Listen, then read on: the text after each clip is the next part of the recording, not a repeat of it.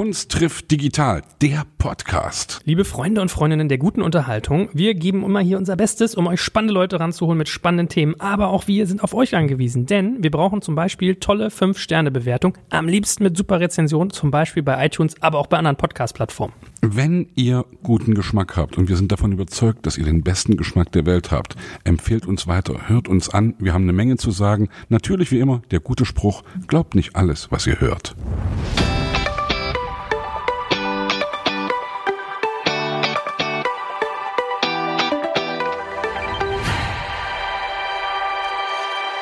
Mein Name ist Jörg Kaczmarek und wie immer an meiner Seite der charmante Sebastian Krumbiegel. Hallo Sebastian. Moin, ich grüße dich. So, und heute geht es in die Welt der Schauspielerei. Es wird auch ganz viel im Bereich Social Media dabei sein und natürlich Moderation.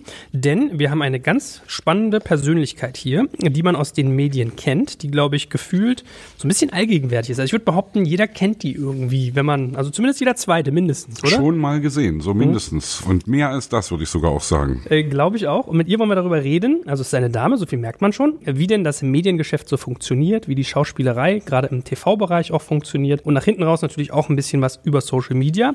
Und wenn nichts schief geht, reden wir auch ein bisschen über Kulturdinge rund um das schöne Land Israel. Liebe Susan, jetzt muss ich den Namen erstmal, äh, den Nachnamen üben, ja? Genau. Liebe Susan Sideropoulos, ja?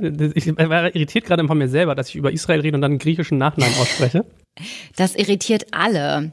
Aber um es in Stefan Raabs Worten zu sagen, es war nämlich total lustig, äh, bei äh, Schlag den Raab, da war mal so ein Quiz, wo dann so Promis aufpoppen. Und dann kam mein Bild, ich werde es nie vergessen, und er sagt, ich kenne die, ich kenne die, ich, ich, weiß nicht, äh, ich kenne niemanden von dieser Serie, aber die kenne ich, die hat so einen griechischen Namen.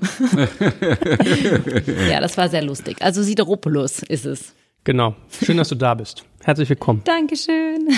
Ich, äh, es ist auch ganz lustig. Du, du, also, man beliest sich ja vor seinen Podcasts und bei dir ist es mir immer so ergangen, irgendwie, ich kenne dich und du bist bei mir aber auch irgendwie gar nicht krass aufgeladen mit irgendeiner Richtung, sondern du bist für mich irgendwie auch so offen für alles. Also du stehst für mich ganz viel so für Medienarbeit, für irgendwie Schauspielerei, für irgendwie Weltoffenheit. Wie siehst du dich denn selber eigentlich, wenn du dich jemandem beschreiben müsstest, der dich noch nicht kennt?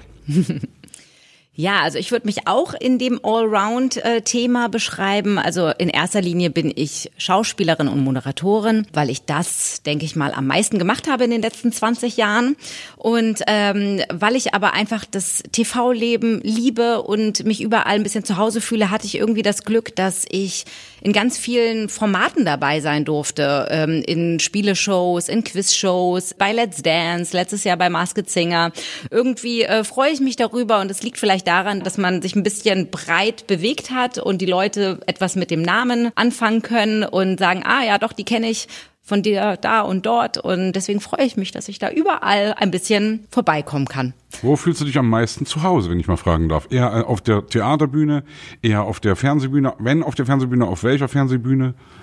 Ich will mich gar nicht so festlegen. Also ich finde das immer so auch ein bisschen schade. In Deutschland habe ich immer das Gefühl, da muss man sich so ein bisschen festlegen und die Leute wollen einen immer so gerne in eine Schublade reinpacken. In Amerika ist das ja ein bisschen anders. Da irgendwie singt und tanzt und schauspielt jeder querbeet und äh, hier ist es alles so ein bisschen festgefahren. Und ich möchte das gerne aufbrechen und sagen, ich fühle mich sowohl vor der TV-Kamera wohl als auch auf der großen Bühne und ich moderiere gerne und ich liebe Shows und ich mag Spiele und ich singe gerne und tanze gerne. Und ursprünglich komme ich ja vom Musical und ich glaube, das vereint es alles und deswegen freue ich mich, dass ich alles machen kann. Ja, ich habe auch gerade gedacht, du hast ja an der Hamburger Stage School äh, quasi gelernt und Stage ist ja dann so ein bisschen, was sich dann verbindet wahrscheinlich. Ne? Also die Bühne ist quasi deins, lerne ich. Die Bühne ist meins schon immer gewesen. Ich glaube, ich konnte es damals noch nicht so klar formulieren als Sechsjährige. Aber ich habe immer gesagt, wenn ich groß bin, werde ich Superstar. Und ähm, yeah, das kenne ich, das kenne ich. ja, ich glaube, dann ist man doch auf einem ganz guten Weg. Und meine Eltern haben das irgendwie total unterstützt und haben da mein Potenzial gesehen und mein Wunsch und mein Feuer und mein Traum. Und es ging nur in die eine Richtung. Und ja, so der Klassiker, wenn so drei Gäste bei meinen Eltern zu Hause waren, war so, setzt euch alle hin, äh, ich singe jetzt was und dann tanze ich was und führe was auf und kündige mich selber an und so ist es geblieben. Und wie hast du dann den Schritt in die Medienwelt geschafft? Also man, ich glaube, ist klar, GZSZ war bei dir irgendwie ein super relevanter Karriereteil. Das ist, glaube ich, auch, wovon die meisten dich am längsten und intensivsten kennen. Genau. Aber wie hat es für dich alles begonnen? Genau, ich war mit 16 schon an der Stage School, also jüngste in meinem Jahrgang und war mit 19 dann ja schon fertig mit meiner Ausbildung, was früh war und ziemlich cool, weil ich dann ähm, direkt schon anfangen konnte zu arbeiten. Das war auch mein Ziel im Ganzen. Ich habe meinen Eltern immer gesagt, was soll ich das Abitur machen? Ich will doch sowieso auf die Bühne. Voll überschätzt. Brauche ich nicht. Und ähm, genau, dann war ich mit 19, hatte ich schon mein erstes Engagement am Theater und habe ein Jahr lang eine Hauptrolle in einem Musical gespielt und war währenddessen schon bei ganz vielen Castings, unter anderem eben bei GZSZ. Das hat geklappt. Und dann bin ich mit 20 nach Berlin und dann war ich dort zehn Jahre. Und irgendwie ging es alles ganz reibungslos ineinander über. Was lernt man auf so einer Musicalschule? Also ich habe mal in meinem Studium, ich habe ja so Medienwissenschaft und sowas studiert, hatte ich mal so einen Theaterkurs und dann gab es so ganz lustige Sachen mit, ja, stell dir vor, du stehst in der Fußgängerzone und jetzt musst du irgendwie ein Lied singen oder irgendwie mach eine Glocke nach oder also ja. ganz abstrakte Sachen manchmal. Ist das manchmal so ein bisschen ballaballa, wie man sich das von außen vorstellt? Ja, absolut. Also ich mit 16 dachte, ich bin einfach im, im Film, ne, Fame, Flashdance. Ich war irgendwie so, yeah, äh, wie cool ist das denn? Ich singe und tanze, während meine Freunde irgendwie in der Schule sitzen und habe das nicht so ganz ernst genommen im ersten Jahr und ähm, dachte einfach nur, wie cool. Als dann die Prüfung war, war dann relativ schnell klar, okay, man muss das Ganze hier doch ein bisschen ernst nehmen. Und meine, äh, die Leiterin der Schule hat damals zu mir gesagt, Susan, technisch müssen wir arbeiten, aber dafür bist du hier. Ähm, du hast aber was, das kann man nicht lernen. Das ist eben deine Ausstrahlung und dein Willen und dein ähm, Feuer und deswegen bist du auch hier genau richtig. Den Rest äh, kriegen wir dann hier in der Schule hin. Und ja, es ist so, wie man das sich eigentlich vorstellt. Es ist sehr streng. Man lernt auf jeden Fall Disziplin, pünktlich da sein. Wenn du eine Minute zu spät bist, dann geht's ohne dich los. Und dieser Schauspielunterricht, der hat mich schon sehr verwirrt. Ich wollte auch gar keine Schauspielerin werden, muss ich sagen am Anfang. Ich war eher so bei der Musik. Ich dachte, ich werde Popsängerin, aber es hat sich anders entwickelt. Aber mit diesen ganzen komischen Übungen, mit äh, Wahrnehmung, damit konnte ich mit 16 überhaupt nichts anfangen. Also ich habe es irgendwie mitgemacht und mitgenommen und irgendwas ist wahrscheinlich hängen geblieben. Was ich ja lustig finde, also ich treffe selten Leute, die noch früher als ich gewusst haben, wo sie hinwollen in ihrem Leben. Ja, also weil, weil ich ich bin immer ganz stolz, wenn ich sage irgendwie, hey, ich habe mit 14 oder 15 Jahren gewusst, ich will mal irgendwie Popstar werden. Und das war für mich immer klar. Wenn du jetzt sagst, du hast wirklich mit sechs Jahren schon die ersten Bühnenerfahrungen zu Hause auf der kleinen Bühne gemacht. Also ich habe auch zu Hause mit zehn Jahren, mit zwölf Jahren gepostet und so wie Freddie Mercury mir irgendwie einen Stock genommen und den als Mikrofonständer gebraucht und mir irgendwie Strumpfhosen angezogen und habe dann da irgendwie irgendwie zu der Musik mitgemimt und so. Aber das finde ich schon faszinierend. Ich glaube, dass das ein großer Vorteil ist, wenn man so zeitig weiß, wo man hin will. Das wünscht man heute so oft jungen Leuten, die heute so viele Möglichkeiten haben, extrem sonst wohin zu gehen und sich nicht entscheiden können. Genau wie du vor irgendeinem Zahnpasta-Regal stehst, vor 50 Sorten und denkst, was willst du ja eigentlich? Total. Also wir versuchen das auch mit unseren Kindern, also dass wir ein bisschen gucken, wo gehen die Interessen hin, dass man die nicht irgendwo reinquetscht und die in irgendein Studium machen, was die nie wieder benutzen, sondern magst du Haare, ja, dann werd Friseur. Magst Richtig. du äh, das, dann mach das, aber geh auf jeden Fall deiner Leidenschaft nach. Ja. Das ist, glaube ich, wirklich das, dass jeder in dem, was er liebt, der Beste werden kann. Oder auf jeden Fall besser werden kann als jemand anderes. Dass jeder irgendwas besser kann als irgendjemand anderes. Absolut. Und das finden sollte. Absolut. Was sind so die Fähigkeiten, die man eigentlich in deinem Job braucht? Weil ich frage mich immer, wir haben jetzt demnächst Jan-Josef Liefers hier, und denke ich mir so, was für eine Fähigkeit hat der schauspielerisch, die jetzt irgendwie Otto Normalverbraucher nicht hat? Was hat der sich antrainiert? Was hat der gelernt? Ich glaube, es gibt da total viele Unterschiede. Also es gibt ja die klassischen Schauspielstudenten, aber es gibt ja auch die, die noch nie eine Schauspielschule besucht haben. Die, denen liegt es einfach im Blut. Jürgen Vogel oder solche Leute. Genau, ja. die können das einfach. Ja. Und da finde ich auch gar nicht, dass man das groß unterscheiden muss. Also ich finde, da kommen wir wieder zur Klassifizierung. Ne? Also ich finde ja auch, ob jetzt ein Sänger aus einer Castingshow kommt oder äh, eben auf der Straße Musik gemacht hat, für mich ist alles Gleiche. Die alle haben dieselbe Leidenschaft und brennen für dasselbe Thema. Und bei der Schauspielerei ist es ebenso. Ich glaube, du musst das, was du tust, einfach sehr, sehr lieben und keinen Plan B haben. Also das würde ich immer den jungen Menschen raten, wenn sie mir sagen, ich will Schauspielerin werden, dann würde ich immer als erstes fragen, hast du auch noch einen Plan B? Wenn die sagen, ja, also Tierärztin finde ich auch gut, dann würde ich sagen, ja, dann wäre Tierärztin. Ey, du sprichst mir so aus der Seele, das glaubst du gar nicht. Das ist echt Hammer, finde ich echt geil. Ja, wie kommt's, dass es bei dir auch so ein Thema ist? Naja, ne, weil ich auch immer denke, du musst finden, was du willst. Und keinen Plan B finde ich einfach erstmal Grundvoraussetzung dafür oder auf jeden Fall eine gute Voraussetzung dafür, dass du es mit dem, was du tust, ernst meinst und da auch die Möglichkeit hast, da eben wirklich es zu was zu bringen. Oder ja, eben das gefunden zu haben oder das zu finden, wo du wirklich hin willst. Weil wenn du sagst, ist mir doch eigentlich egal, was ich mache und mal gucken, vielleicht das und mal vielleicht das, dann hast du das Feuer nicht. Das Feuer hast du wirklich nur dann, wenn du irgendwie straight deinen Weg gehst. Ja, ist ja vielleicht auch so eine selbsterfüllende Prophezeiung, ne? wenn man sich überlegt, na, der erwartet ja noch das Tierarztstudium, wenn nicht. Ja, der, genau, ganz dann, genau. Äh, hm. und was für eine Welt hat dich dann irgendwie empfangen? Wenn du gesagt hast, okay, GZSZ, Casting, zack, bumm, hier bin ich. Was ging dann ab?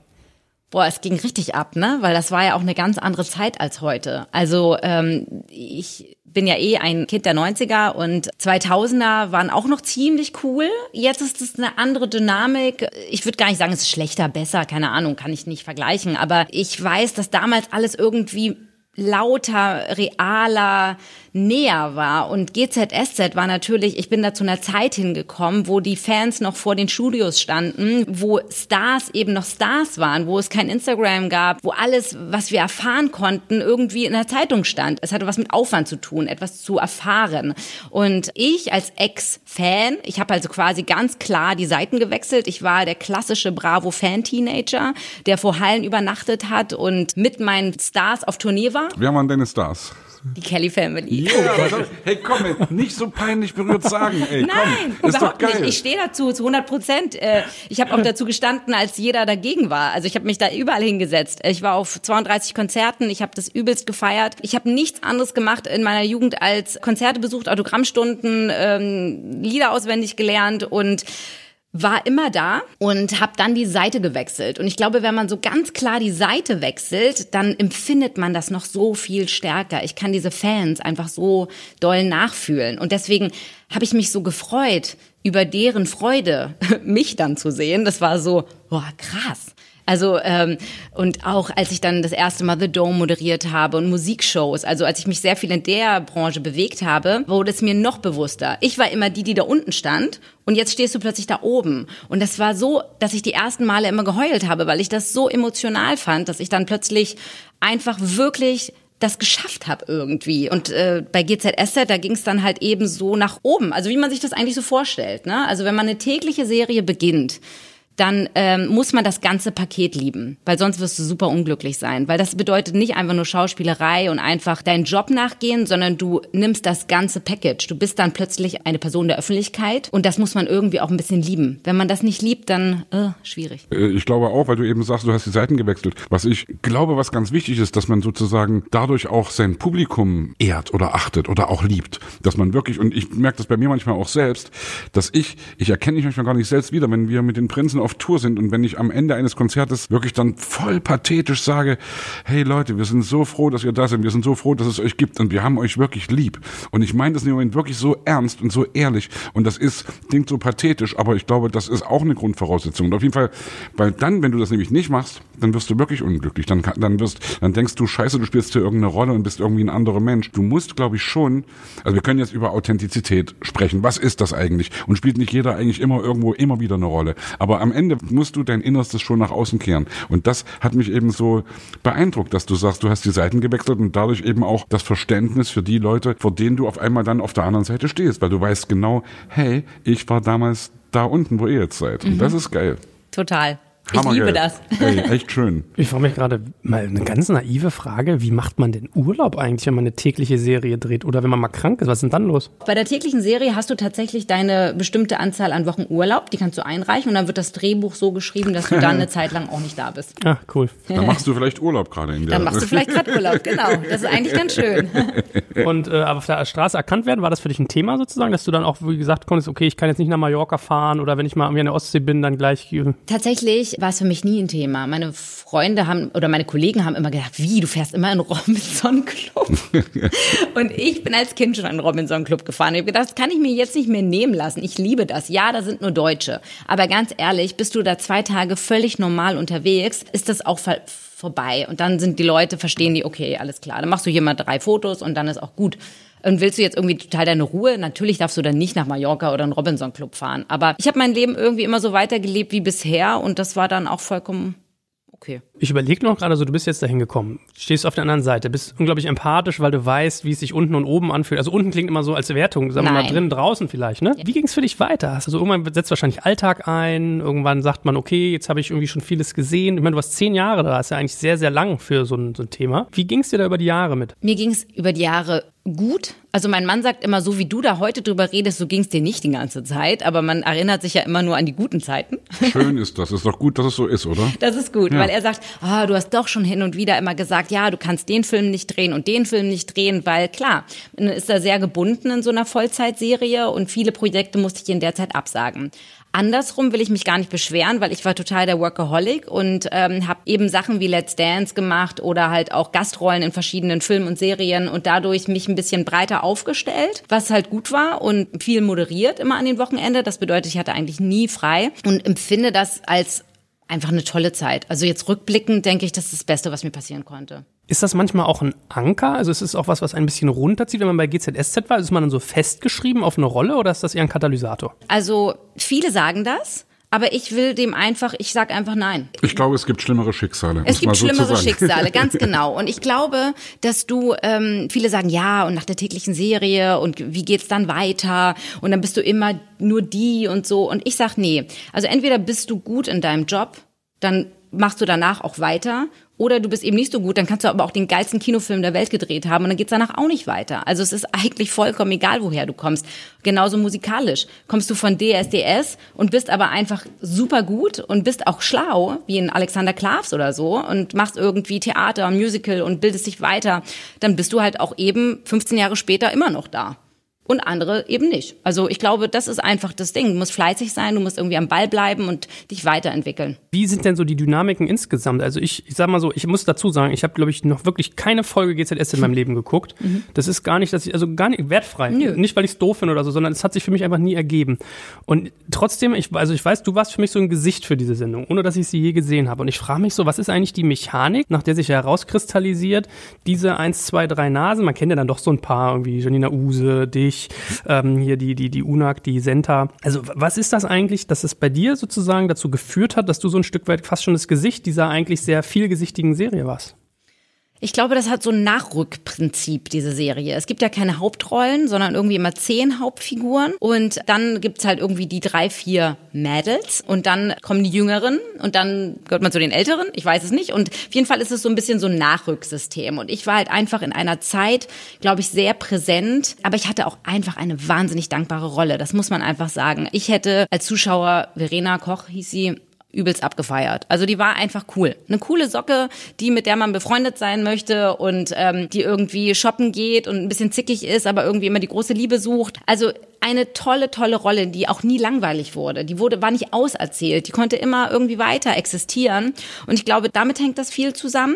Und natürlich, wie weit man, abgesehen von GZSZ, sich noch draußen bewegt. Meine Frage wäre jetzt dazu auch wieder, weil du das eben sagst, die Rolle sozusagen war cool. Inwiefern hast du beobachtet, dass dich Leute sozusagen draußen auf der Straße treffen und dich mit deiner Rolle verwechseln und dich sozusagen in dieser Rolle ansprechen? Also genau wie irgendwie jetzt, was ja, Mutter Beimer ist eben Mutter Beimer, ja. Und ja, also wie, wie geht das? Wie geht man auch damit um? Also es ging ewig, ewig war ich Verena, ganz klar. Und das ist auch vollkommen in Ordnung. Ich meine, äh, für mich ist auch, weiß ich nicht, Carrie ist Sex in the City oder weiß ich nicht, ne? Also das ist halt auch etwas, man kann das ja auch immer positiv positiv sehen oder negativ. Aber wenn man so viele Menschen berührt und die freuen sich einen Cola-Keks, wenn sie dann Verena sehen, dann sollen sie sich doch freuen darüber. Klar, also man hat da vertauscht und dann kommt ja immer die Frage, was ist denn die Ähnlichkeiten zur Rolle oder so, ne? Und eigentlich hatten wir ein paar Parallelen, aber auch echt viele Unterschiede. Aber es ist okay. Es ist jetzt nicht so extrem, dass ich dann mich gar nicht mit der Verena identifizieren könnte oder so. Es ist schon interessant, weil also bei mir ist es zum Beispiel so,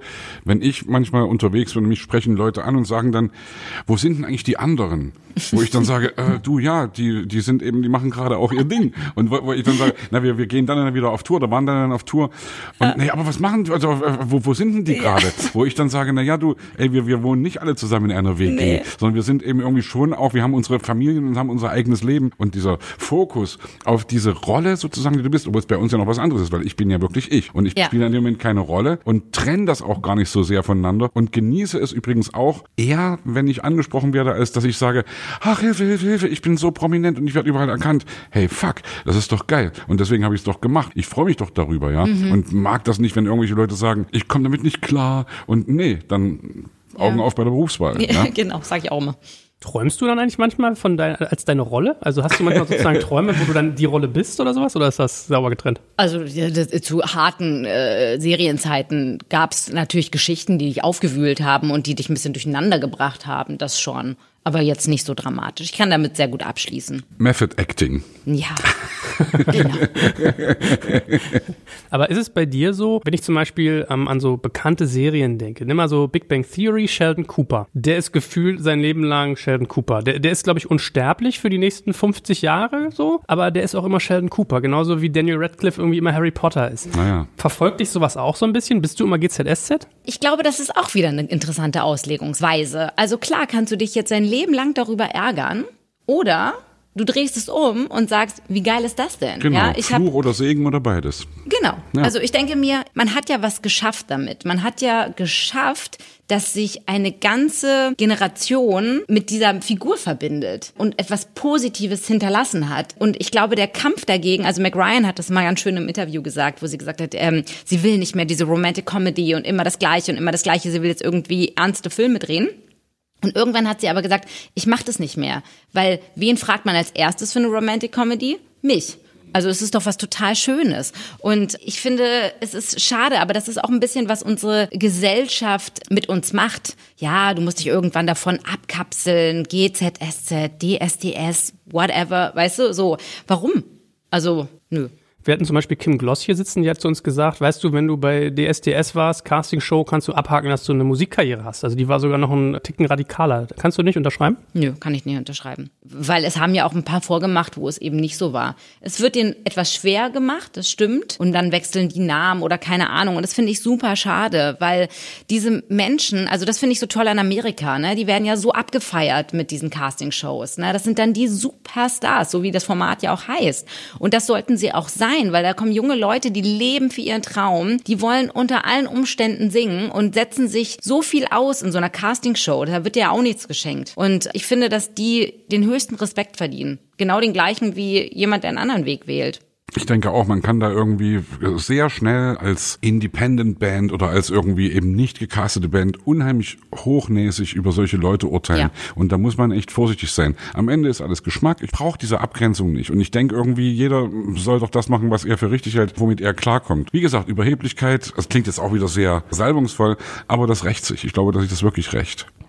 Wie ist denn das? Ist es so, wenn du in so einer Serie bist, dass du auch dem Gutdünken anderer Menschen ausgeliefert bist? Also ist es so, wenn ich eine GZSZ-Rolle habe, kann es mir jeden Monat passieren, dass die rausgeschrieben wird und ich bin irgendwie sozusagen arbeitslos fertig aus? Oder nee, ist du es hast so immer ein- einen Jahresvertrag. Und trotzdem, weil du gesagt hast, so, ja, da kommen die Jüngeren nach und die Älteren, merkt man trotzdem so einen Druck. Du bist ja in ganz vielen Sendungen gewesen. Du hast ja gerade schon ein paar gesagt. Äh, Let's Dance, dann hast du irgendwie Top of the Pops moderiert, The Dome, also sehr viel auch, oder hier Promi Shopping Queen mal mit dabei gewesen. Also alles so äh, Senderfamilie RTL. Also das erste, was mich beschäftigt hat, war, wie machen die das, dass die sich sozusagen, dass die dich so quer vermarkten, dass die sagen, wir haben uns jemanden aufgebaut und jetzt ziehen wir den überall durch? Gibt es da irgendwie so ein Setting für? Nee, das würden wir uns manchmal sogar mehr wünschen, weil tatsächlich passiert das so nicht. Das ist sehr willkürlich, wie unsere Branche halt ist. Sehr willkürlich. Nee, also ich glaube, ich hatte einfach viel Glück. Weil das Zweite, was mir so in den Kopf kam, war, dass ich bei RTL beobachte, man hat ja immer so dieses Bild, ger- gerade so, ich kenne das so viel aus amerikanischen Serien, dass man immer so suggeriert, Frauen, die erfolgreich im Rampenlicht stehen, kommen irgendwann ins Alter und dann sozusagen merken sie so ihre Fälle davon schwimmen. Also das ist jetzt mal eine ganz hart diskriminierende Wahrnehmung. Die will ich jetzt nicht sagen, dass die teile, aber das ist ja was, was man immer so suggeriert kriegt, wenn die älter werden, ach du je, da muss man sich was überlegen. RTL nämlich da zum Beispiel relativ positiv war, also so eine Birgit Schrowange, eine Katja Burkhardt, eine Frau Ludowig. Also ich finde, man baut ihnen richtige Karrieren auf und die halten sich doch super lange. Beschäftigt einen das als Frau, dass man irgendwie mit dem Aussehen und dem Alter sich sozusagen auch mit seinem Job verbindet? Also ich glaube, als Moderatorin bist du da ja ein bisschen safe. Das sind ja alles Moderatorinnen. Also weil, klar, die können ja einfach äh, älter werden und damit werden sie reifer und erfahrener und vielleicht sogar besser in ihrem Job und können andere Formate moderieren, die vielleicht dann auch besser zu ihrem Alter passen. Als Schauspielerin ist es natürlich wieder eine ganz andere Geschichte. Also bei mir war es ein bisschen andersrum. Ich, ähm, also mir wird zumindest gesagt, klingt immer komisch, wenn man es selber sagt, aber äh, äh, anscheinend sehe ich viel jünger aus, als ich bin. Und ähm, Ja, falle das- ja, dann beim Das Kompliment Casting kann man dir unterschreiben. bei den Castings eher immer durchs Raster, wo ich mir immer sage, Leute, wie alt muss ich denn werden, um meine Mutter zu spielen? Ich habe schon zwei große Kinder, aber tatsächlich kriege ich diese Rollen oft gar nicht. Also die ähm, Ärztin oder also die ein bisschen souveräne Figur. Ich bin immer noch ein bisschen getaktet auf die Anfang 20-Jährige, aber ich bin jetzt schon dieses Jahr 40, ne? Also das ist schon ein bisschen eine, eigentlich eine andere Altersstufe. Was aber nicht schlimm ist, weil ich meine, dann spiele ich halt nächst in zehn Jahren die 40-Jährige. So sieht's aus. naja, also deswegen mache ich mir da ehrlich gesagt überhaupt keinen Stress. 40 ist die neue 20. So sieht's aus. Ja, Naja, weil du eben auch Mac Ryan gesagt hast, da habe ich so ein bisschen Erinnerung, man muss ja sagen, die hat sich ja ganz schlimm irgendwie so veroperiert, muss man ja fast sagen. Diesen Jugendwahn, den man halt in dieser, in dieser Branche, gerade in Hollywood hat. Und dann habe ich so andere Leute im Kopf, so eine Diane Keating zum Beispiel, die ist natürlich patentiert. Also wenn ich eine ältere, wow, so zweite Karrierewegfrau ja. mir angucke, dann denke ich an Diane Keating oder irgendwie äh, Jane Fonda oder so, ne? Total, Boom. total. Mhm. Und äh, das hat mich so beschäftigt, dass ich dachte, okay, wow, wie getrieben ist man denn da von dem, von dem Geschäft? Also merkst du gar nicht so. Nee, ich bin im Herzen so jugendlich. Ich bin ja einfach, ich werde jedes Jahr 21 und ähm, mit voller Überzeugung und hab mir, nee. Ich also, finde das so witzig, ey, wie ich immer denke, so, so viele Sätze könnte ich unterschreiben. Das sage ich nicht, um die Honignussmal zu spielen, weil, also ich bin 53 und denk, erschrecke immer, wenn ich diese Zahl höre und bin in meinem Herzen und in meinem Gefühl so gar nicht wie 53, weil ich immer denke, aber andererseits, hey, ich bin so alt und wir werden ja hoffentlich alle noch viel, viel älter als unsere Vorfahren werden, ja. Und da, also, Hey, ich freue mich da. Ich glaube, das ist auch so wichtig, dass man so, ja eben, ich glaube, das ist so viel Lebensqualität, wenn man eben dieses innere Kind, nenne ich es ja immer, erhält. Ich glaube, das ist das Allerwichtigste. Viele müssen da noch hinkommen oder erfahren es nie, aber ähm, wir wissen das, ne? Wir wissen das. So, und jetzt heißt ja unser Format hier Kunst trifft digital. Du hast so ein Stück weit gesagt, früher hat sich alles irgendwie echter angefühlt, näher, direkter. Ich habe das mehr gelebt. Jetzt kommen auf einmal so Kisten wie Netflix um die Ecke oder bei Musik wäre es was wie Spotify oder YouTube, mal ganz banal, also oder Instagram. Jeder kann mittlerweile Content Producer sein. Was hat das mit dir und deinem Job gemacht? Ja, ich bin auch so ein bisschen Spätzünder und bin dann immer so, huch, wo kommt das denn jetzt her? War das schon immer? Und ich bin auch äh, kein Freund von, also wenn sich alles immer so weiterentwickelt, ja. Ich denke immer so, oh nein, äh, setzen sich jetzt wirklich wirklich. Du bist äh, kein Maschinenstürmer, meinst du ja, sozusagen? Ich, so, ja, dann ja, denke ich so, wie, DVDs wird es bald nicht mehr geben, glaube ich nicht. So. Mhm. Und dann halte ich noch voll dran fest und dann denke ich so, oh scheiße, ich muss jetzt doch alles irgendwie digital haben. Und bin deswegen ein bisschen Spätzünder, bin riesen Netflix-Fan. Das ist auf jeden Fall eine coole Sache, eine Riesenchance für alle Leute aus der Branche, plötzlich irgendwie weltweit gesehen zu werden. Das Niveau wird größer. Gefährlich daran finde ich einfach die Klassifizierung, die ja eh schon da ist und die früher zwischen, sage ich jetzt mal, Serienschauspielern und Filmschauspielern gemacht wurde, ist jetzt zwischen Fernsehschauspielern und Streaming-Schauspielern. Ah, interessant. Und äh, das ist so ein bisschen so, mh, hm, warum gibt's diese Hürde, ja, und das ist so ein bisschen schade, das ist aber das, was ich von Anfang an schon sagte, dass alles immer in Schubladen gesteckt wird. Um das zu verstehen, heißt das Streaming ist mehr wert als Fernsehen? Ja, so könnte man es auslegen, würde ich jetzt aber nicht so sagen. Aber bei, in, in, der Wahrnehmung vieler Leute. Also in der Wahrnehmung vieler Leute und auch in der Besetzung. Also es ist so ein bisschen, die, die Macher trauen sich nicht so sehr zu mischen. Ne? Also dann sagen sie, die einen bleiben lieber dort und die anderen kommen dahin oder so. Das ist so ein bisschen selten, dass es so vermischt wird. Und YouTube und Instagram, also klar, habe ich am Anfang gedacht, oh Mann, jetzt bin ich so alt. Ich wäre doch voll die Instagram, äh, die, die YouTuberin gewesen, ne? ohne Kinder mit viel Zeit. Ich hätte mir total viel äh, Sachen ausgedacht, aber ich habe da gar keinen Bock mehr drauf. Ne? Also dann denke ich so, oh nee, ist mir viel zu anstrengend. Instagram wiederum liebe ich, konsumiere ich viel zu viel und hatte aber da anfangs auch Probleme, weil ich nicht wusste, für was stehe ich denn da eigentlich in diesem Instagram. Und ich wollte so gern da stattfinden und habe aber gedacht so, hm, ja, also so, ich bin hier am Set, interessiert niemand. Dann, äh, ich bin nicht Sport, kochen kann ich nicht, Ernährung, nee, Kinder zeige ich nicht, ähm, so, was bleibt übrig? Weiß ich nicht. Und da war ich erstmal am Anfang ein bisschen lost, weil ich dachte, was macht man jetzt mit dieser großen Reichweite? Die ist so cool, die muss man doch irgendwas mit bewegen. Und dann seit zwei Jahren bewege ich mich extrem viel im Bereich Persönlichkeitsentwicklung und habe gemerkt, dass ich Instagram total gut mit diesem Thema koppeln kann und merke jetzt, wie viel Content ich da plötzlich aufbauen kann und wie gut es ankommt und äh, wie authentisch es dadurch auch ist, weil das wirklich etwas ist, was ich gerne nach außen tragen möchte und das ist total toll und ich glaube, das wird noch richtig, richtig wachsen. Und warum ist es das so, dass Leute diesen Blick hinter die Kulissen gar nicht so sehr schätzen? Also hast du gleich ganz bestimmt gesagt, so ich bin ja am Set interessiert keine Sau. Wie kam's? Ja, ich glaube, das ist einfach schon viel. Alle haben es schon gesehen. Es ist so nicht mehr so interessant. Also klar kann man es machen, aber damit kannst du keinen Kanal füllen. Das sehe ich ganz klar. Also ich bin jetzt hier am Set, egal mit wem, äh, Foto, wie es, ähm, ich zeige meine Kinder von hinten, äh, wie sie einen Kuchen backen. Also Naja. Ja.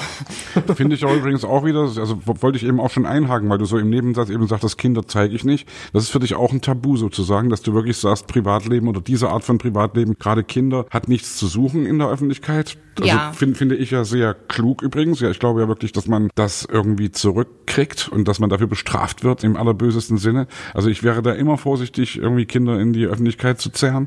Ja, ich auch. Also ich habe da mehrere Gründe, aber mein größter Grund ist jetzt gar nicht, dass ich mir wahnsinnige Sorgen um meine Kinder mache. Es ist eher, dass ich es sich für mich falsch anfühlt, den Applaus zu kriegen für meine Kinder. Also äh, nur weil ich jetzt nichts mehr zu bieten habe, also ich möchte da niemandem zu nahe treten. Es gibt so viele Mutti-Blogger und bla und äh, Kollegen von mir, sollen sie alle machen, was sie für richtig halten und alles hat seine Daseinsberechtigung. Aber für mich würde es sich so wahnsinnig falsch anfühlen und Natürlich denke ich, meine Kinder sind die schönsten. Jedem äh, möchte ich die ungefragt auch äh, die Fotos zeigen. Aber muss man nicht nach außen, weil, also für mich fühlt sich das dann falsch an und dann wäre es nicht authentisch und dann, ja. Also dir geht es nicht um den Schutz der Privatsphäre sozusagen, sondern dir geht es einfach darum, also du willst sie nicht benutzen. Ich will sie nicht benutzen. Ja. Das ist der geilste Grund, den ich das je gehört habe, glaube ich. Weil ich habe immer, äh, ich habe damit, wir haben mit der Ina Ogo da sehr intensiv darüber diskutiert, dass ich meinte, ey, wie kommt denn das hin? Ihr seid ja auch viel mit Wohlstand irgendwie assoziiert und dann zeigst du deine Kinder, hast du keine Angst vor Entführung und dann kannst du so ein bisschen den pädagogischen Moralapostel raushängen lassen und sagen, ey, du kannst doch deinen Kindern nicht vorbestimmen, wie ihr Medienkonsum oder ihre Mediendarstellung ist. Das sollen sie mit 18 oder 16 machen, wenn sie es eigenverantwortlich wirklich mit Brain entscheiden können. Aber zu sagen, ja, du guck mal, ey, ich, ich schmück mich hier mit fremden Federn, weil ich hier irgendwie Minderwertigkeit äh, empfinde oder nichts zu bieten habe. Ja, total geil. Naja. Zweiter Riesengrund, warum ich das nicht mache, ist, ich finde, man macht sich so wahnsinnig angreifbar. Und umso mehr du natürlich preisgibst, umso mehr Plattform bietest du. Und wenn ich das lese bei manchen Influencern, was da abgeht, ja, also ich meine, ich bin echt gut äh, davon gekommen mit Hate-Kommentare, wahrscheinlich, weil man einfach keine Plattform bietet. Ich wüsste jetzt nicht, was die Leute großartig jetzt schreiben sollten, außer die finde ich irgendwie langweilig oder doof oder weiß ich nicht. Aber es ist jetzt nicht so eine Plattform wie, "Hä, warum stillst du, stillst du nicht, dein Kind guckt Fernsehen oder nicht und mit dem Alter. Und es gibt so viel, ähm, also nichts wo es mehr Meinungen zu gibt als Kindererziehung. Und ich habe gedacht, boah, ey, also wenn ich mir das reinziehen würde, was, ähm, was man da alles kritisieren könnte, wie ich meine Kinder erziehe, ähm, das will ich einfach nicht. Okay, aber dann hast du gesagt, also Selbstoptimierung, Selbstverbesserung, Selbstentwicklung ist so dein Thema. Was teilst du da für Inhalte? Erstmal musste ich auch gucken, wie ich das mache, weil die Leute mich ja mit was ganz anderem irgendwie verbinden. Ich habe damit so ganz langsam angefangen, gar nicht so bewusst, dass ich sage, ich will jetzt hier Content schaffen, der irgendwie positiv ist und weiß ich nicht. Das hat sich ganz schleichend entwickelt, dass ich irgendwie immer ähm, Geschichten aus meinem Leben erzählt habe, die irgendwie so eine kleine Message haben. So und ähm, ich habe dann irgendwie so viel nettes Feedback bekommen, dass Leute mir geschrieben haben, gesagt haben, oh, heute Morgen ging es mir noch schlecht und dann habe ich deinen Post gelesen und jetzt dachte ich, oh, jetzt geht's mir besser. Und habe ich gedacht, oh, wie schön. Und äh, ja, irgendwie hat sich das dann immer weiterentwickelt. Und mir sind so viele tolle Sachen passiert in diesen zwei Jahren durch diese Reise in dieser Persönlichkeitsentwicklung. Ich habe so viele tolle Menschen kennengelernt. Ich war in tollen Podcasts zu Gast. Bis hin zu, jetzt schreibe ich mein erstes Buch. Und das ist halt total schön, weil das hätte ich auch überhaupt nicht gedacht. Aber irgendwie gibt's viel zu erzählen. Und jetzt habe ich auch, glaube ich, ist die richtige Zeit dafür da. Und ähm, ja. Ich finde das total interessant, weil ich, also ich habe mir deinen Account angeguckt und du interviewst ja auch Leute. Also du gehst dann irgendwie hin, ich habe hier zum Beispiel Katja Saalfrank gesehen, die wollen wir auch demnächst mal bei uns ins Gespräch holen. Oder äh, das letzte Mal hast du über jemanden ähm, sozusagen im Live gehabt, sozusagen, der so Hilfsorganisationen gebaut hat. Also äh, ganz spannend. Sie, siehst du dich manchmal auch ein bisschen als Journalist dann in der Sekunde oder? Also ich habe mir gedacht, kam jetzt ein bisschen durch Corona und so, ne? Alle haben plötzlich live gemacht, alle machen irgendwie irgendwas Kreatives und ich habe gedacht, oh, Hilfe, da war wieder das Spätzünder. Oh Gott, ich verpasse den Zug. Irgendwie habe ich gar nicht, was mache ich denn jetzt eigentlich mit dieser Zeit? Okay, was heißt, ich, ich mache ja viel mit der Zeit. Ich schreibe und ähm, habe ja auch eine eigene Produktionsfirma. Wir entwickeln Stoffe. Also das heißt, ich bin sowieso viel mit Schreiben beschäftigt. Aber irgendwie habe ich gedacht, ah, Live-Videos finde ich super, liebe ich. Ich hole mir auch Gäste, aber irgendwie habe ich gedacht, hm, irgendwie muss das so ein bisschen irgendwie auch eine Message haben und irgendwie zeitgemäß sein und den Leuten was mitgeben. Und dann habe ich gedacht, okay, was sind denn so die Themen und wen kenne ich dazu? Und dann ist mir halt eben eingefallen, okay, Homeschooling, gerade Riesenthema, alle drehen durch. Katja Saalfrank, super Frau, äh, hole ich mir. Dann habe ich mit einer ganz tollen Autorin, Mareike Awe, über Wohlfühlgewicht gesprochen, was ein großes Thema ist, wo ich dachte, oh, das äh, ist auch was für meine Community. Habe ich mich auch durchgequält. Ansätze sind toll von ihr. Dann natürlich Coaches, mit denen ich viel gearbeitet habe. Und dann aber auch dazwischen irgendwie Patricia Kelly, ne? Da haben wir dann irgendwie über die alten Kelly Family Zeiten geredet und das war so cool für diese ganzen Fans, die dann natürlich sich total mit mir verbunden gefühlt haben, wenn ich dann gesagt habe, so ich war auch vor den yeah. Hallen geschlafen und die so, wir waren bestimmt zusammen dort. und das war irgendwie so cool. Und dann haben wir zusammen gesungen. Das war abgefahren. Also irgendwie ja, dann erfüllt man sich selber so ein, zwei Träumchen damit. Ich glaube, dass das auch so eine Intention ist, die man, wenn, wenn man sich selbst Träume erfüllt, dass man da natürlich auch der authentischste Mensch ist und das dann am besten rüberbringen kann. Also wenn du nicht das so tust, ich muss jetzt hier künstlich irgendwas machen, sondern wenn du sagst, hey, bei mir war gerade der Trigger Kelly Family wieder da, wo ich dann denke, ja, natürlich, logisch. Eigentlich folgerichtig, ja. Ja, total, total. Ich habe das hier übrigens auch gerade, dass ich mir einen Traum mit dir erfülle, lieber Sebastian. Mir macht das total Freude mit jemandem, der mich in der Kindheit aus der Ferne begleitet hat. Also ohne, dass wir uns jemals irgendwie Berührungspunkte hätten, dass wir sowas Schönes machen. Das sei dir mal gesagt an dieser Stelle. Hey, hey. Ja, doch. Und auch mit dir. Hast du denn eine Strategie insgesamt? Also du hast für dich jetzt sozusagen so ein USP gefunden, eine Lücke, eine Marktlücke, was man irgendwie macht inhaltlich. Hat das, da zahlt das bei dir auf was ein, dass du sagst, okay, pass mal auf, mein Businessplan ist jetzt, hier baue ich mir Reichweite auf mit der und der Richtung, dann will ich da Werbegelder akquirieren oder ich befördere mein Buch oder ist das einfach sozusagen Passion? Es ist kein Masterplan dahinter. Nee, also es ist wirklich eher so aus dem Bauch heraus, es entwickelt sich, es entwickelt sich total toll. Ich merke einfach, dass ich zu meinen alten Fans, nenne ich sie jetzt mal aus GZSZ-Zeiten, kommen irgendwie ganz spannende Leute dazu, die dann sagen, oh, ich, ich kenne dich zwar von früher, aber ich habe gar nicht gewusst, dass du dich mit denen und den Themen auseinandersetzt. Und dann irgendwie ist es so eine schöne Brücke, aber Masterplan steckt da nicht hinter. Na, was ich mich so ein Stück weit auch gefragt habe, ist, wenn du in diesen ganzen Formaten immer warst, wie baust du eigentlich deinen Job auf? Also was, was bist du eigentlich? Bist du immer so ein bisschen abhängig von der Gunst? Es muss wieder was kommen, da muss mal wieder eine Shopping Queen Geschichte kommen oder ach Mensch, die machen wieder so ein Tanzspecial auf RTL mit irgendwie zwei Stunden Abendshow. Ist man davon so ein bisschen abhängig oder ist das bei dir einfach nur so ein Zubrot, eine Passion? Man ist total abhängig. Also da müssen wir uns nichts vormachen. Wir sind total abhängig. Und darum geht es auch ein Stück weit in meinem Buch tatsächlich, ähm, weil es mir genau mit dem Thema auch nicht so gut ging. Stück weit vor ein paar Jahren und äh, ich irgendwie so einen Weg finden musste, mich davon zu distanzieren, also zu sagen, okay, das nicht so persönlich zu nehmen, dass, dass es einfach so ist, wie es ist, dass die Branche eben so wahnsinnig willkürlich ist und da, da wir sind dem ausgesetzt und, ähm, und was machen wir jetzt damit, dass es eben so ist? Entweder Leid forever oder ähm, es ist wie es ist und es ist das, was du draus machst. Und ähm, was mache ich jetzt damit, dass es so ist? Aber ja, wir sind auf jeden Fall viel am warten, also und gucken, was passiert. Und äh, dem wollte ich mich nicht mehr aussetzen und deswegen habe ich gesagt, okay, jetzt gründe ich jetzt zum einen eben meine eigene Produktionsfirma. Das heißt jetzt nicht, dass da jetzt morgen die krassen Filme kommen, die ich jetzt geschrieben habe, weil auch das ist ein Weg, der ist ewig lang. Aber zumindest hat man das Gefühl, man ist selber in der kreativen Phase und man macht irgendwas. Und äh, das Buchschreiben, das kam jetzt dazu. Würde ich gerade sagen, das Buch ist ja auch noch das Ding. Und außerdem glaube ich auch, also wenn wir jetzt, es fiel ja vorhin so im Nebensatz Corona-Zeiten, da merken wir ja alle, dass wir alle von Dingen abhängig sind. Also was hätte ich mir, ich hätte mir niemals träumen lassen, dass ich im Jahr 2020, dass ich nichts zu tun habe. Ja, es ist wirklich echt schräg. Also wir als Künstler, die raus auf Bühnen müssen, wir sind gerade arbeitslos. Und das ist schon irgendwie auch schräg und das ist irgendwie äh, äh ein bisschen beängstigend manchmal. Aber ich versuche da auch was. Also wenn das nicht wäre, Joel, wären wir, hätten wir nicht zusammen das Ding hier aufgezogen. Ne? Das ist für mich auch so ein Ding, wo ich sage, hey, sei neugierig, versuch irgendwie nach anderen Sachen gar nicht unbedingt exzessiv zu suchen, sondern lass dich fallen. Lass dich fallen. Denk immer dran, wenn eine Tür zugeht, geht eine andere wieder auf. Und das ist für mich so eine gerade so eine herrliche Erfahrung, dass ich die ganzen interessanten Leute, die wir hier treffen in diesem bei diesem Podcast, das ist für mich ein Jungbrunnen oder irgendwie eine neue eine, eine, eine neue Sache, die stattfindet, für die ich dankbar bin. Und natürlich ist es scheiße, dass das Tour Touren ausfallen dass wir irgendwie nichts zu tun haben. Aber dafür passieren immer andere Sachen. Und das ist doch schön, wenn man das so sehen kann. Und man, weil du vorhin gesagt hast, wir sind abhängig von irgendwas Immer passieren irgendwelche Dinge um uns rum. Hey, zurzeit, äh, ich freue mich gerade, was hier gerade passiert. Das sind neue Sachen und lass uns, ich möchte gern hier in eine neue Abhängigkeit geraten.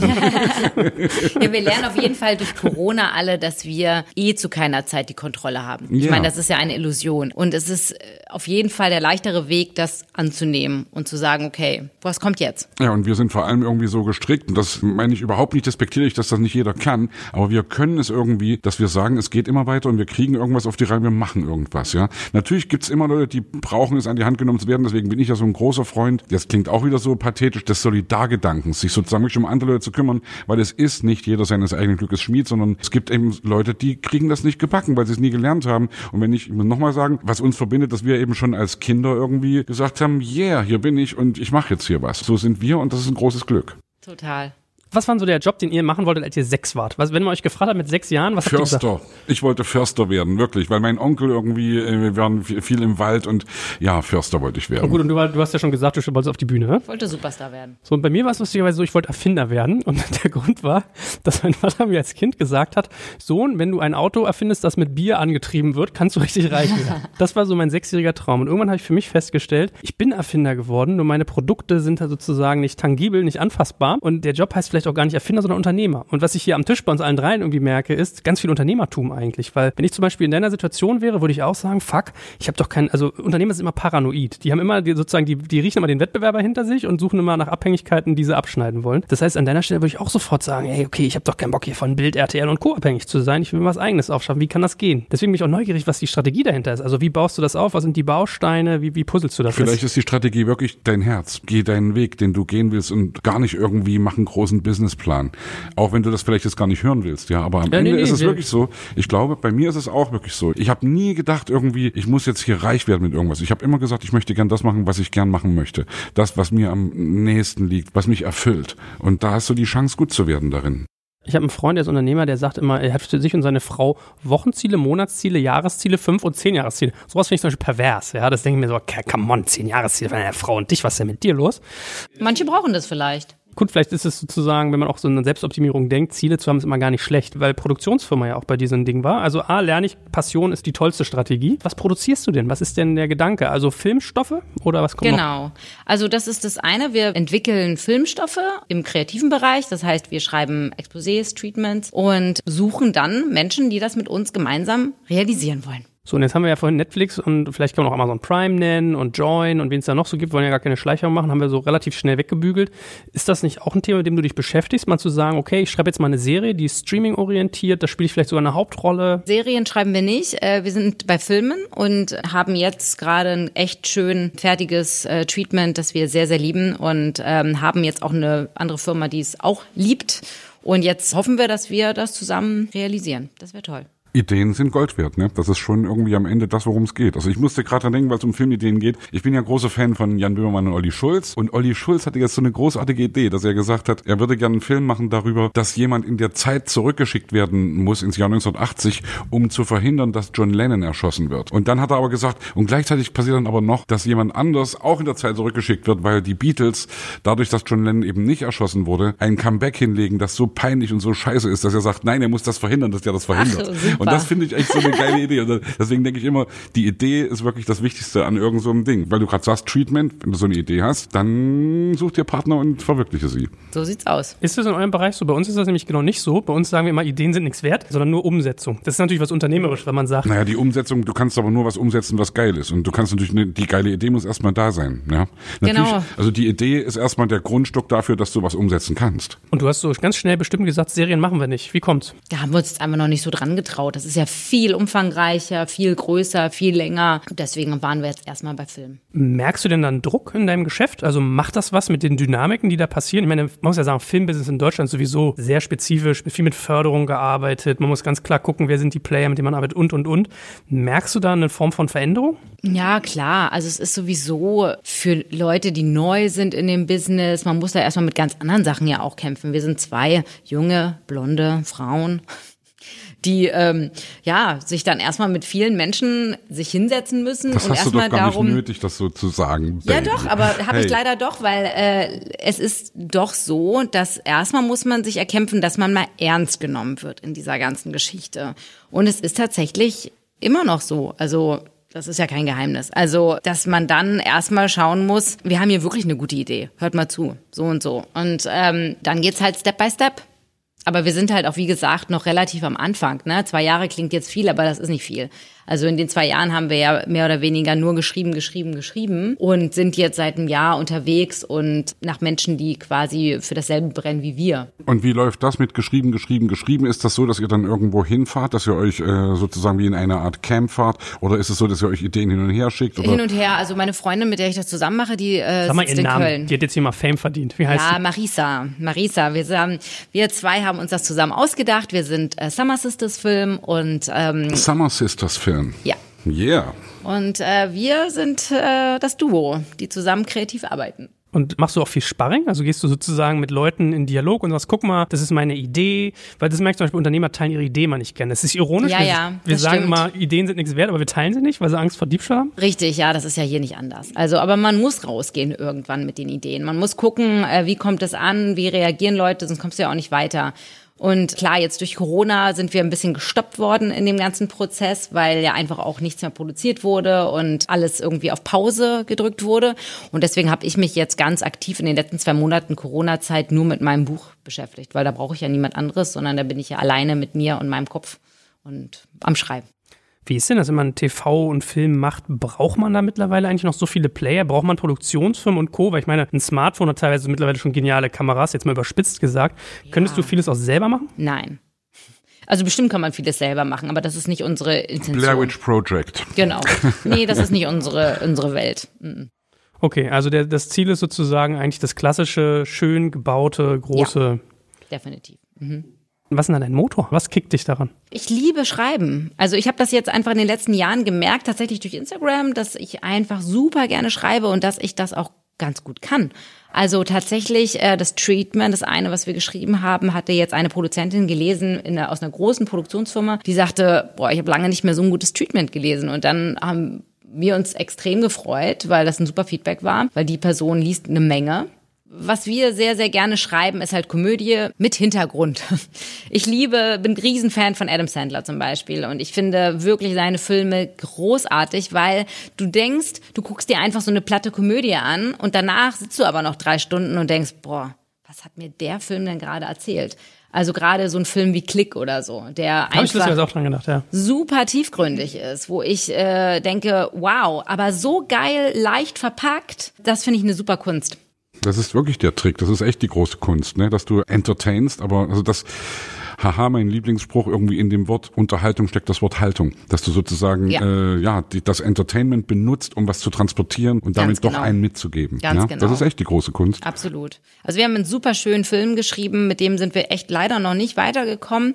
Warum weiß ich nicht. Es ist eine äh, super tolle äh, Culture Clash Komödie, eine äh, jüdisch-muslimische tatsächlich. Die hat natürlich eine gewisse Haltung und weiß ich nicht, warum es äh, da irgendwie sich schwer tut, aber da bleiben wir dran. Wie heißt dieser französische Film, die Töchter Genau. Äh, ja, das ist, habe ich jetzt neulich gesehen, hammergeil. Ja, total. Wirklich, also das finde ich wirklich auch so zeitgeistig und trotzdem eben genau das Ding. Total lustig, aber schon echt, also Hammer was, Was dahinter. dahinter. Ja. Genau. Na, ist ja manchmal lustig, wenn einem das Lachen im Halse stecken bleibt, ne? Wenn man sich Ja. so dabei ertappt, das ist in der einen Sekunde noch lustig, in der anderen nicht mehr. Und Genau. dann Das ist das. super Kunst, auf jeden Fall.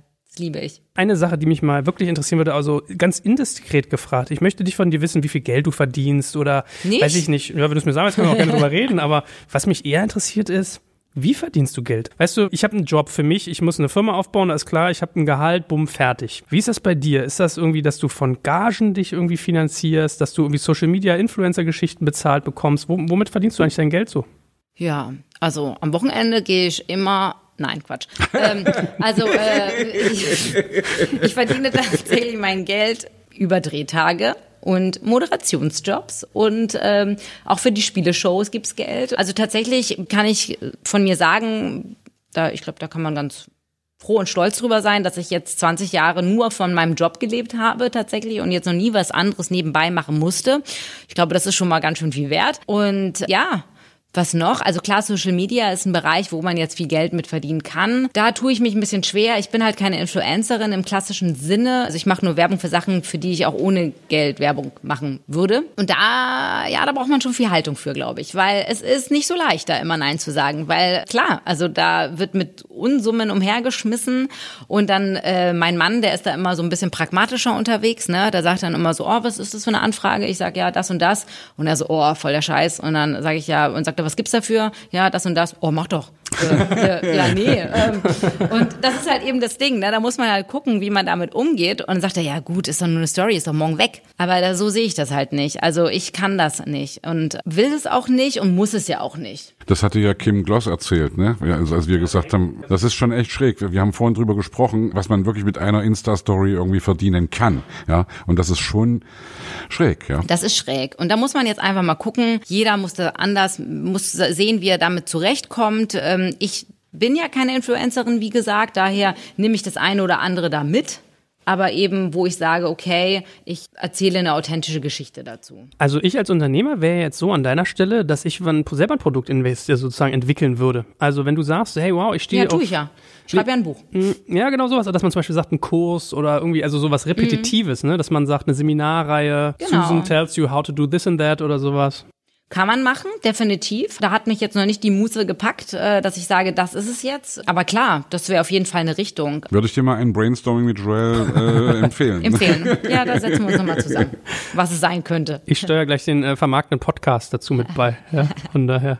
Okay, aber spannend finde ich super, weil ich meine, um mal eine Zahl zu nennen, also ich weiß hier, äh, Kim hatte, glaube ich, damals erzählt, 20.000 Euro für eine Story teilweise. Also wenn du auch auf hohem Niveau bist, ne? Das kriegt jetzt nicht jeder. Nee, die äh, hat ja auch echt viele äh? Follower, ne? Also ich weiß gar nicht, ob die so weit weg ist. Ich glaube, sie hätte jetzt so 400.000 gesagt, du bist bei 150.000. Also ja, das ist aber schon nochmal ein Unterschied. Mhm. Und vor allen Dingen ist sie auch eine klassische Influencerin mittlerweile. Ne? Also sie bewegt sich da total im Feld und hat ja auch diese Zielgruppe die dann anscheinend auch jeden Kosmetikkram da auch kaufen und ihr auch glauben, dass sie das nutzt.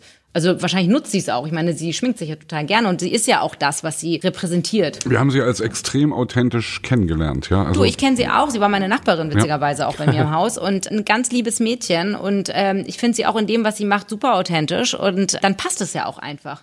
Aber zu mir würde es jetzt nicht passen, wenn ich dann plötzlich die Kosmetik da auspacke. Da würden meine Freunde alle sagen, äh, du schminkst dich doch nie.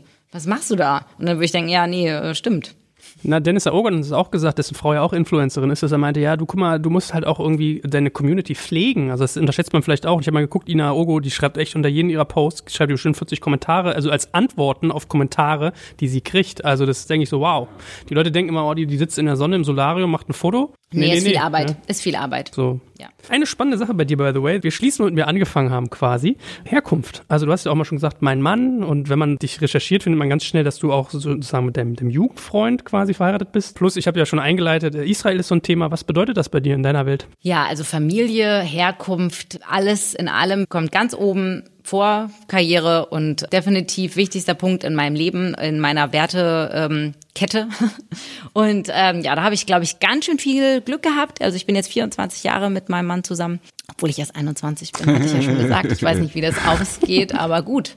Äh, ja, wir sind 24 Jahre zusammen und das ist sehr schön und es ist anscheinend eine Seltenheit. Also immer wieder, wenn ich sage, sagen die Leute so, was, gibt's ja nicht. Und ja, wir haben zwei Söhne und mein Mann kommt aus Israel und äh, meine Mutter ist auch in Israel geboren und mein Vater ist in Griechenland geboren und ich bin in Hamburg geboren. Also ich komme aus einer Multikulti-Familie und habe mich auch noch in eine Multikulti-Familie eingeheiratet, weil mein Mann, die Eltern, die sind wiederum aus Moldawien. Und ich liebe Multikulti. Ich finde, es ist super bereichernd. Ich finde alles ist willkommen. Bei uns zu Hause ist alles willkommen. Wir feiern Weihnachten und Chanukka und Ostern. Die Kinder freuen sich. Die Kinder freuen sich. Alle sind eingeladen, die Zahnfee und ähm, ja, äh, also total open und so bin ich auch aufgewachsen und ich finde das wunder wunderschön und ja, man muss sich nicht entscheiden für irgendwas. Also ich bin alles von allem ein bisschen und finde das auch gut ich will jetzt gar nicht so schwer werden, so tief werden, aber weil du eben das sagst, Multikulti, und wir erleben ja zurzeit doch irgendwie befremdliche Dinge, die passieren. Also äh, mit Fremdenfeindlichkeit, mit Antisemitismus. Nutzt du deine Bühne, die du hast, in irgendeiner Weise sich, dich zu positionieren? Tatsächlich erst seit kurzem. Ich habe früher nie gepostet, wenn ich in Israel war oder so, weil ich immer dachte, oh nee, und dann kriegt man irgendwie so einen Shitstorm oder irgendwas. Habe ich gar nicht ausprobiert, aber habe ich irgendwie gedacht. Auch zum jüdischen Leben eher weniger mal so zu den Feiertagen, Hanukkah oder so. Jetzt mache ich das tatsächlich bisschen bewusst auch mehr, weil ich auch ein großes Interesse sehe. Überhaupt kein Shitstorm, nur Interesse. Also ich erlebe wirklich positives Feedback und ähm, die Leute sagen immer, wie schön und es sieht alles so familiär aus und das freut mich total und ich will eigentlich den Leuten da draußen nur zeigen, es ist nichts Hokuspokus, es ist jetzt irgendwie nur, nur eine Religion am Ende des Tages. Es ist ja überhaupt nicht... Ähm, ja, ich finde, das ist wieder so wie, wenn die Leute fragen, fühlst du dich jetzt deutsch oder jüdisch? Ja, weißt du, das Komische ist ja eigentlich, dass Israel und jüdisch immer gleichgesetzt wird, ne? Das ist Auch so, lustig. was passiert. Auch lustig, definitiv. Also das finde ich schade, weil ich könnte jetzt auch jüdisch sein und noch nie in meinem Leben in Israel gewesen sein. Also auch das gibt es. Also bei mir war es zum Beispiel so, ich war vor ein paar Jahren auf eine Delegationsreise nach Israel eingeladen. Ich habe so eine E-Mail gekriegt, ich glaube so per Xing oder sowas, wo man mir gesagt hat, hallo Herr Kaczmarek, wir würden gerne irgendwie 100 junge Lieder irgendwie einladen, dass sie in Israel auf eine Reise gehen und dort quasi mit der Kultur, der Politik und so weiter in irgendwie Kontakt gebracht werden aus, aus Sinne des Austauschs. Also wir sind da hingefahren, es fing so an, am Flughafen gab es erstmal menschliche äh, Kontrollen sozusagen, da musste ich irgendwelchen Leuten in, ins Gesicht gucken und die haben mir Fragen gestellt, was ganz unangenehme Art. Die reden dann so, so abgehackt, why do you plan to go to Israel? Und all so ein Zeugs, ne? so, what is your purpose there? Have you ever been to Israel? What do you do here? Und mich hat mehr gestresst, dass ich die kaum verstanden habe. Und das ist ja sozusagen so Sicherheitscheck, hast, bist du irgendwie antisemitisch und so weiter und so fort. Das heißt, die gucken auf deine Augen, auf deine, wie du reagierst und so weiter. Und dann kamen wir da so an und dann meinten, ja, Leute, das war auch jetzt echt hier, ihr seid im Schnelldurchlang durchleuchtet worden. Normalerweise, wenn ihr ankommt, kommt das Ganze nochmal und viel intensiver. Wir haben jetzt, weil wir die Botschaft von Israel sind, die Möglichkeit, das abzukürzen. So, kommen wir in den Flughafen rein, in so einen Raum und dann hält irgendwie äh, jemand eine Begrüßungsrede und das erste, was er gesagt hat, war Hallo und das zweite, was er gesagt hat, wir sind das verfolgte Volk. Uns hasst jeder auf der Welt, bla bla bla bla. Wir wollen Barrieren abbauen und herzlich willkommen, dass ihr da seid. Da habe ich gesagt, boah, das ist aber hier schwermütig, so das, das war so lustig. Also das war so diese, diese Berührung, die ich mit diesem Land hatte. Ich habe ganz viel gesehen. Wir sind da wirklich rumgeschliffen worden. Also ich habe selten so wenig geschlafen in der Woche, wirklich jede Nacht nur fünf, sechs Stunden. Wir haben alle getroffen. Wir haben den Ministerpräsidenten getroffen, den Präsidenten, wir haben Künstler getroffen, Investoren, Buch und alles. So, und das war so, so ulkig. Also da, da floss so viel zusammen. Das erste, was ich dachte, war so, Wahnsinn, warum haben die denn so einen Verfolgungswahn? Na, warum wohl? Also naja, bitte, Moment. ja. Also, Klar, es ist, ist, naja, ist, ich will jetzt gar nicht, weiß ich gehe da steil bei dem Thema. Ich habe eben gesagt, ich, also, ich will, wie gesagt, gar nicht so schwer werden, aber was wir zurzeit beobachten, also auch bei uns hier in Deutschland, ist wirklich für mich gruselig. Ja, Ja, ich war am, am, am 8. November in der Synagoge hier in Berlin nach den Attentaten von Halle, als die Synagoge in Halle an der Saale angegriffen worden ist, ja, und habe das erste Mal so richtig gemerkt und krieg jetzt Gänsehaut, wenn ich drüber spreche, wie es diesen Leuten geht. Ja, äh, also weil das ist, das ist, ist keine Paranoia, das ist irgendwie richtige Angst, die diese Menschen haben, wo ich dann denke, ich habe dich vorhin so doof gefragt, Susan, irgendwie, ob du dich positionierst. Ich bin der Meinung, wir müssen uns heute positionieren, weil wir können das nicht einfach irgendwie unge, also ich, ich wollte jetzt gar nicht so reingrätschen, ja, aber ich, okay. ich für, für mich ist es ganz wichtig, mich zu positionieren und ganz klar zu sagen, fuck you Nazis, fuck you Antisemitismus, das geht nicht und also wirklich, das ist für mich so ein ganz emotionales, tiefes, tiefes Ding, wo ich gar nicht anders kann und wo ich mir auch gerne von irgendwelchen bösen Menschen, von irgendwelchen, ich versuche jetzt böse Vokabeln wegzulassen, Shitstorms abhole. Hm, Nee, ich finde das ver- veritabel, was du sagst. Bei mir war eher der Punkt, also mir ist natürlich klar, warum die so sind. Weil es gibt so zwei Strömungen. Ich bin auch viel aufgewachsen mit irgendwie Arabern. Da war mal Yahudi, war irgendwie so ein, so ein ich glaube, das heißt auf, auf, auf Arabisch irgendwie Jude. Das war so diese Schimpfworte und so. Ich habe das nie verstanden, warum das so ist. Aber es ist natürlich klar, wo diese Strömung herkommt. Was bei mir zusammenfloss, waren zwei Sachen. Das eine war, dass ich dachte, Wahnsinn, wenn ich schon in meinem Kopf die Opferrolle drin habe, komme ich da auch nie wieder raus. Dann auf der anderen Seite, wir sind auch so durch Yad Vashem durchgegangen, also dieses große Mahnmal. Ich finde, ich finde bei Nazi-Zeit das faszinierend ist, du denkst, du hast jeden kranken Scheiß darüber schon gehört und dann gibt's immer noch einen drauf. Aber da habe ich so gedacht, Wahnsinn, wenn du Opferrolle im Kopf hast, das ist so schwer loszuwerden. Auf der anderen Seite ist es eine Realität, die nicht wegzudenken ist. Wir, wir saßen da und hat uns Netanyahu, der dann, das war lustig, der hat so einen Mitarbeiter rausgeschickt, der kam mit einer Landkarte wieder und hat gesagt, guck mal, this is Israel und das sind unsere Nachbarn. Dann fing der an hier irgendwie Iran, Ägypten, Jordanien. Und dann ging so, okay, das ist jetzt nicht Niederlande, Polen und so, da geht, da geht ein anderer Schnack, ne? So, das war das eine. Aber das ist so, von außen hat man dann diese ganzen bedeutungsaufgeladenen Dinge und jetzt holen wir dich mal wieder rein, liebe Susan. Und dann bin ich drin gewesen und es war ganz anders. Also es war so, die Leute haben getanzt, teilweise nachts. Es gab auch ganz viele irgendwie Moslems, die Tür an Tür mit Christen und Juden gelebt haben und so. Dann denkst das ist so Wahnsinn. Das wirkte so abschotterisch und so in die Opferrolle begeben.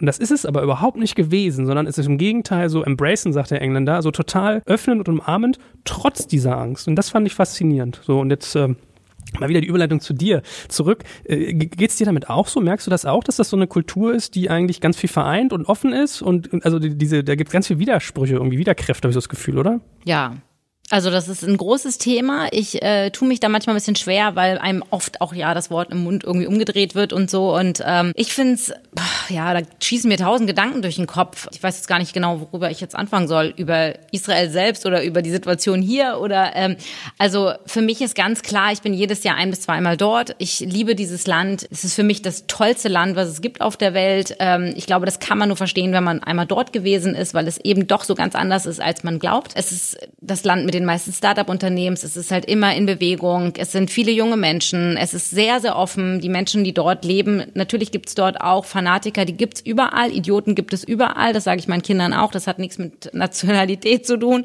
Aber man muss natürlich sagen, dieses Land ist umgeben von Feinden, so wie du es gesagt hast, schon immer gewesen. Wenn es dort keinen Schutz gibt innerhalb dieses Landes, dann würde es dieses Land auch gar nicht mehr geben. So ist es einfach. Das ist ein Fakt. Und wer das nicht glaubt, der war nie dort. Und das ist, anders kann es nicht existieren.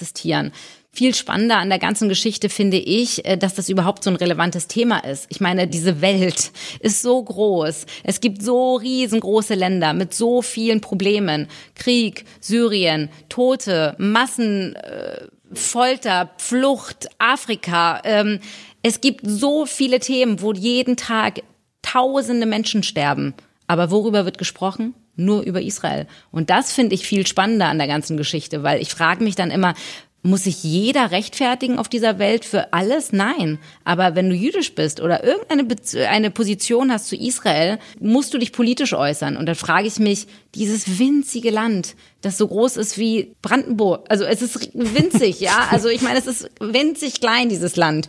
Und ähm, hat so viel Potenzial. Die Menschen gehen auf die Straße, es gibt Demonstrationen wenn dort irgendwie etwas passiert und dann ich frage mich immer, wo das herkommt. Und das finde ich viel erschreckender als alles andere, weil einfach die Welt ist groß und es passiert wirklich viel Böses. Und dass diese Vermischung passiert. Ich frage mich, warum ich mich in einem Land wie Deutschland rechtfertigen muss für Israel, nur weil ich jüdisch bin. Also das muss ja auch sonst niemand tun. Niemand muss sich für ein anderes Land rechtfertigen. Und da ähm, Du hast das Gefühl, dich rechtfertigen zu müssen, ja? Naja, also, also es ist, dass man sich positionieren muss in irgendeiner Art na, und dann, Weise. Also dann hast du mich vielleicht falsch verstanden. Mir geht's wirklich nur darum, völlig unabhängig von Israel, mir geht's wirklich um Antisemitismus. Um Antisemitismus, genau, man darf es ja. vielleicht nicht vermischen, aber es passiert natürlich, dadurch, dass wir jetzt auch mit einer neuen Art von Antisemitismus hier zu tun haben. Das eine sind halt eben die Nazis und das andere ist halt die Problematik, Muslimischer die, äh, oder wie auch genau, immer. der, ja. der ähm, Nahostkonflikt, ja, ja. der hier rüber schwappt.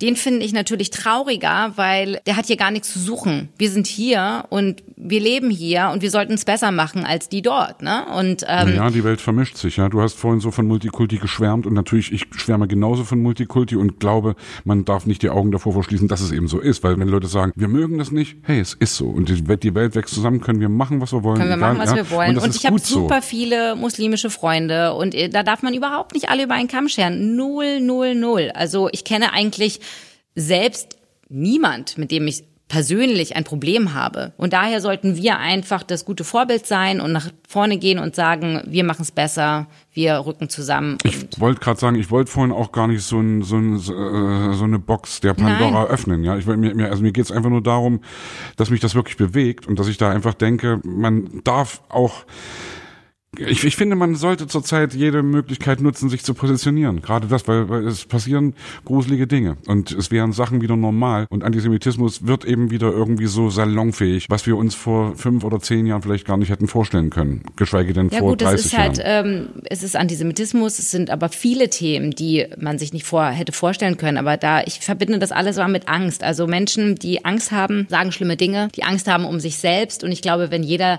vor seiner eigenen Tür ein bisschen mehr aufräumen würde und mit sich in, in Frieden kommt, dann gäbe es auch nicht so viel Unruhen überhaupt. Also ich glaube, die Menschen sollten anfangen, einfach mit sich selber viel mehr Frieden zu finden. Naja, schade ist ja manchmal, dass keiner sich mehr die Zeit nimmt, sich mit den Dingen auseinanderzusetzen. Also ich muss ganz klar sagen, ich komme aus Wilmersdorf. Das ist in Berlin harmloses Pflaster vergleichsweise. Trotzdem gab es bei uns auch solche Geschichten. Ich glaube, es wäre super wertvoll, mal in Bezirke zu gehen, wo irgendwie viel arabischstämmiges Publikum ist, und mal zu sagen, ey Jungs, kommt, wir nehmen euch mal mit rüber, schaut euch den Kram mal an, weil es war so, ey, man muss da nicht alles geil finden, aber es geht, es geht mir wie dir, komischerweise, wenn man erzählt, ich war in Israel, dann ist man zwei Sätze später auf einmal bei Grenzpolitik oder hier so Siedlungsbau, mhm. ja. Dann denkst du, ey, Alter, come on, was ist denn das? Redest du jetzt mit jedem Russen darüber, wie irgendwie die Krim-Annexion zu rechtfertigen ist oder Tschetschenien? Machst du da auch nicht. Und von USA brauchen wir gar nicht anfangen, was die für Dreck am Stecken haben. Ist unfassbar, ja? in einem Maße, das jenseits von Gut und Böse ist. Und das ist so, wo ich denke, also ich glaube, wenn ich eine Sache mitnehme, auch von dir jetzt wieder, ist, dass man sich miteinander beschäftigen muss und dass man auch sich überlegen muss, wofür will ich stehen, was bewegt mich und sich mit dann auseinandersetzen. Und aufklären. Aufklärung, Bildung. Also ich glaube, das ist das Einzige, was wir machen können. Es fehlt halt einfach oft an Bildung. So sieht's aus. Drüber reden, aufklären, richtig. Ich erinnere mich, wir hatten damals Gespräche, da haben die uns erzählt, äh, es gab irgendwie einen Bombenattentat oder eine Explosion im Gazastreifen und dann hatten sie äh, Palästinenser, die quasi nicht gerettet werden konnten von dort aus, die haben die mit israelischen Hubschraubern ins äh, israelische Krankenhaus geschickt. Die hatten panische Angst. Die haben gedacht, das sei sozusagen eine Wurstfabrik für Menschen. Die haben gedacht, weil sie die, weil die so dämonisiert sind, die Israelis, die schleppen und die Juden, die schleppen uns jetzt hier da rein, dann werden wir klein gehackt und so. Und die waren völlig baff, als man sie damit irgendwie Wertschätzung behandelt hat, als man sie irgendwie also gesund gemacht hat und dann wieder nach Hause geschickt hat. Ja, also bei sowas fängt es ja irgendwie wirklich schon an. Ich meine, mag auch mal Propaganda dabei sein und hm, ja, fair point. Aber ich habe das zum Beispiel als ein Land erlebt, wo man sehr selbstkritisch mit sich umgeht und offen den Dialog sucht. Von daher, das mal als kleinen Exkurs. Lebst du eigentlich nach jüdischem Glauben auch oder bist ja. du da eher? Doch, doch. Ich äh, lebe ähm, jüdisch, also dadurch, dass mein Mann ja auch jüdisch ist und ja, ich das auch schon von zu Hause zwar alles mitgenommen habe, aber es ist halt mit den Jahren ist es eher jüdisch geworden. Aber wir sind überhaupt nicht religiös. Wir sind traditionell. Die Unterscheidung ist darin, dass wir jetzt nicht strikt jetzt, keine Ahnung, den Schabbat halten. An Schabbat darf man ja eigentlich nicht Auto fahren, nicht arbeiten und kein Fernsehen gucken und so. Das, so streng sind wir nicht. Aber wir gehen in die Synagoge, wir feiern die großen Feiertage. Für mich hat das eher was mit Werte zu tun. Familie kommt zusammen. Das könnte jetzt auch ein Sonntagmittag sein. Aber wir nehmen halt die Feiertage, die da sind.